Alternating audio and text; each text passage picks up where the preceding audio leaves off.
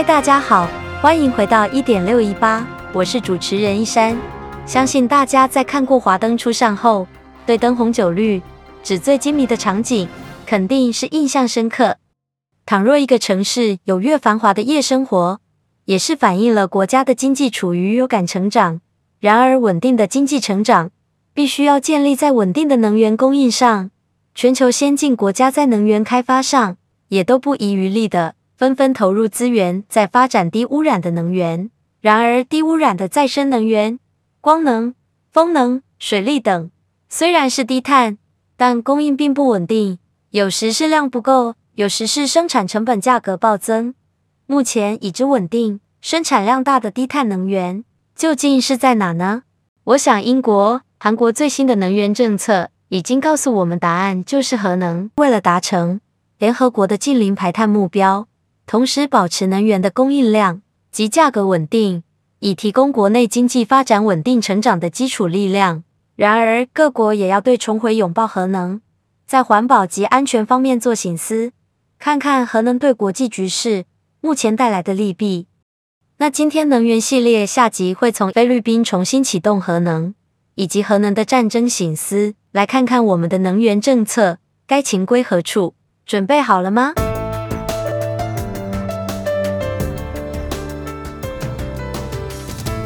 主题三：菲律宾重新启用核能。菲律宾总统府三月三日公告，把核能包含在非国能源多元化来源之一。因为菲国政府准备逐步淘汰燃煤发电厂，来达成减碳目标，因此必须重新启用核能，减轻供电压力和解决高电价等问题。能源部说，重启核能的政策是国家核能计划的开始。在新政策之下，菲国声明将保证核能科技作为和平用途，锁定在安全性、国家安全、能源自给自足和环境永续发展的关键原则。这些目标是根据高度已开发的国家的经验，认定核能是可靠、具有低价格竞争力和对环境友善的能源。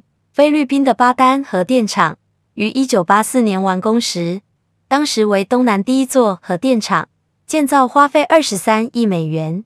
但是在一九八六年发生举世震惊的车诺比核灾，引发非国社会对核能的安全疑虑外，加上核电厂新建过程涉及贪污舞弊，更令人担心施工品质，因此其尚未营运就被封存。俄罗斯国家原子能公司二零一零年研究指出，修复核电厂的费用将在三十一到四十亿美元之间，但因为全球减碳大势所趋，加上高电价和季节性停电，妨碍经济发展，使菲律宾解除其冻结多年的核能计划。让菲国在以洁净能源取代化石燃料的同时，核能成为重要选项。菲律宾总统在近日签署行政命令，把核能列入能源结构内之前，菲国的核能计划机构委员会早就已经在前期可行性研究与公众咨询中都建议使用核能。委员会小组经研究评估，将被封存三十五年但从未启用过的核电厂重新启动。并列入国家核能计划。另外，政府也将会寻求其他新建核电厂的地点。目前，菲律宾民众对使用核能的可行性，比起一九九零年代是相对越来越开放的态度。一项在二零一九年的公众对核能认知调查显示，对于使用或修复现有核电厂的可能性，有约百分之七十九的菲律宾民众表示同意或接受，有约百分之六十五的民众。同意盖新核能电厂，约百分之七十八。对了解更多关于核能是保持开放态度。仔细看看菲律宾的能源行政命令，除了能让菲国达到联合国永续发展的目标，还保证国家有可靠、具安全性、可以永续经营的优质而价廉的电力供应，其中包括要有充足的发电原料库存，来保证电力供应不会中断。而核能将解决菲国。对洁净能源大幅增加的需求，因为菲律宾在二零四零年底前的绿能需求量是每年百分之四点四，相当于每年六十八百万千瓦的电力。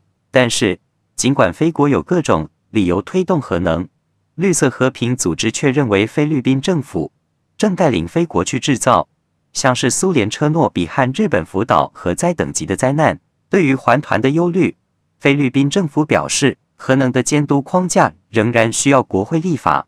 未来核能计划的方向，菲国还需要等五月举行总统大选，再看看下一届政府的态度而定。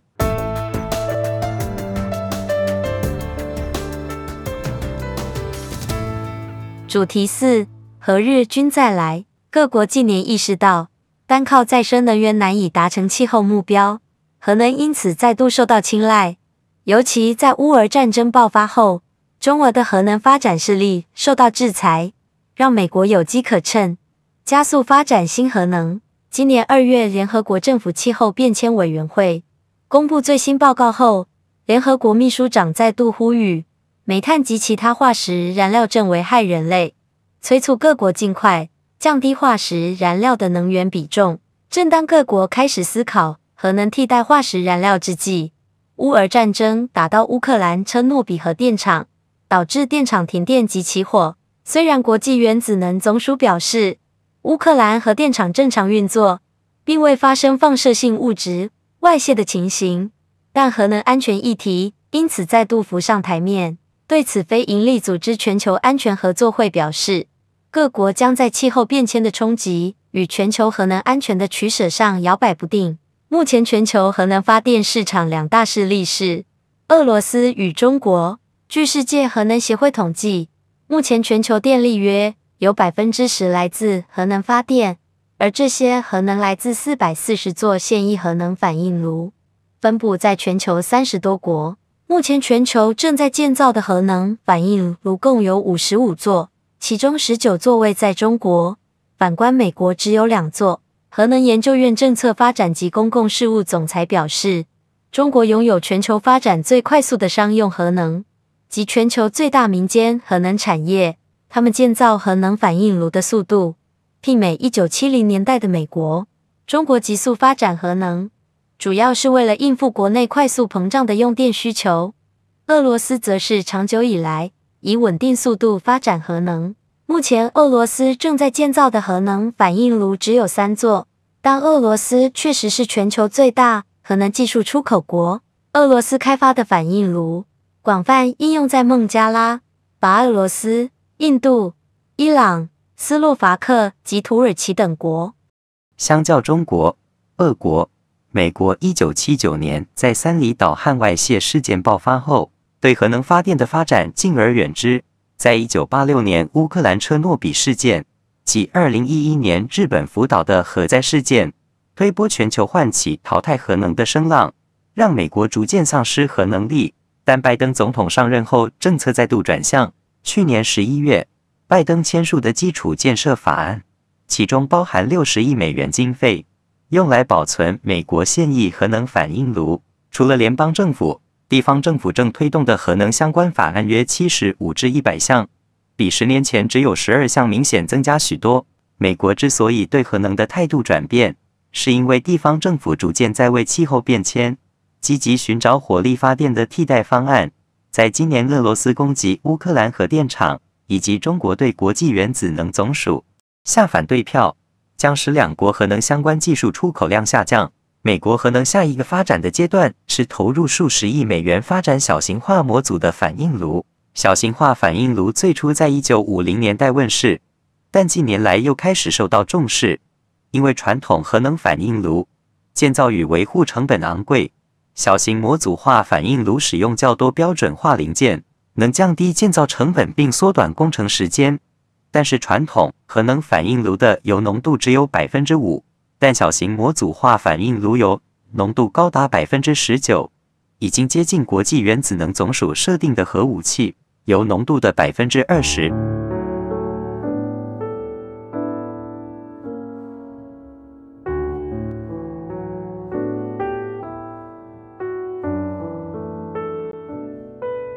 台湾该情归何处？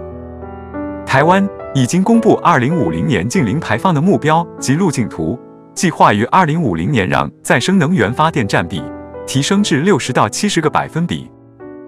但是，台湾用来达到净零排放的方法是什么呢？这二十八年的绿能之路该怎么走呢？我们的方向明确吗？还是执政党在野党的能源政策其实都还在政策迷航。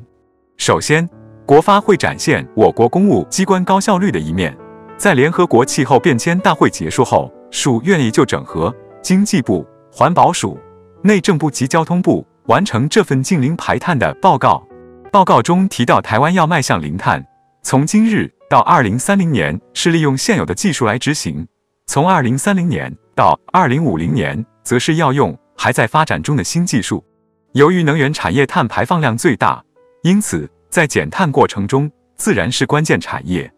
依照规划图来看，二零三零年我国风力及太阳能光电要达到四十百万千瓦，二零二二年我们风力。及太阳能光电目前不到九百万千瓦，两者合计发电量占比于今年一月也才百分之三点九。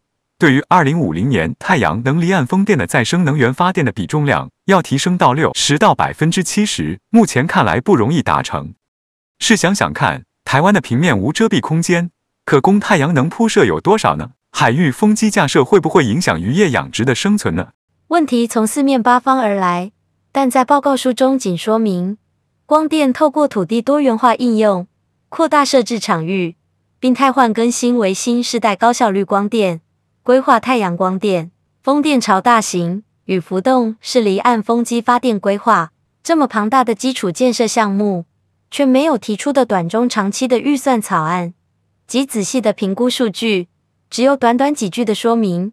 难怪会被能源专业人士说这是在空口说白话。就在担心新的能源技术发展时，台湾原有的核电和燃煤电厂也陆续按照既定时间除役或停建。依照政策，到二零二五年让台湾所有核能电厂停工，燃煤发电厂则是自二零二五年起停止新建新型电厂。依据报告书的规划，指出为未来台湾长期电力平均年增百分之二、百分之零点五，并表示这个电力的成长。足以支撑产业的增长。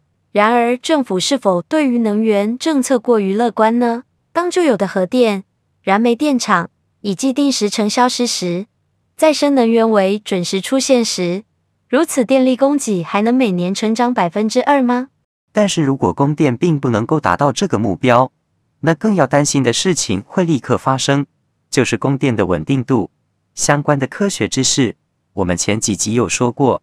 有兴趣的可以再回去听。电力有急载、中载、间载这三类。一个电力稳定供给的国家，电力需要稳定，必须约五成的电力属于急载电力。因应淡旺季电力需求变化，则以中载电力调节。日用电尖峰可以用水力发电来调节间载电力来调度，然后这份净零路径图却逐年增加非机载的太阳光电、离岸风电。而废掉核能电厂及燃煤发电这两大基载电力，电力供给稳定度必定受到影响。到二零五零年，太阳能、风力等再生能源提升至总供电力的六十到百分之七十，那台湾供应基载电源的能力的稳定性足够吗？经济部所提的解决基载电力不稳的方案，就是寄望未来电网及储能设备的技术改善。这次近零排放主要仰赖的技术都尚未成熟。这些技术大多于二零三零年后可能成熟的新技术，然而包括氢能、生物能的开发等等，都还在入门的阶段。何时能进入规模经济和发展成商业模式呢？政府规划二零五零年近零目标，主要是呼应联合国气候变迁大会的协议。我们虽然不是联合国成员，但并不能够置身事外。不过各国天然资源不同，产业结构不同。因此，在在减碳的过程中，维持经济的成长与人民的生活水准同样重要。若台湾为了环保而导致频繁的缺电、跳电，那就是本末倒置了。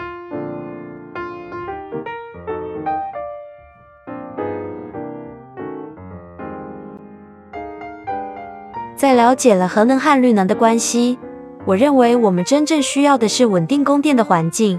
所以，我们就不需要去听执政和在野的太多话术，人民就应该去监督、去要求政府执政者不可以将每年的税金孤注一掷在盲目的未成熟的绿能发电技术，弱假环保之力，代价是产业供电不稳定。试问台湾的高科技传统产业及中小企业主，该继续将资金投资在有供电不稳的台湾吗？能源政策不该食古不化，绿能、核能、化石、燃煤发电都不该偏废，不该因噎废食。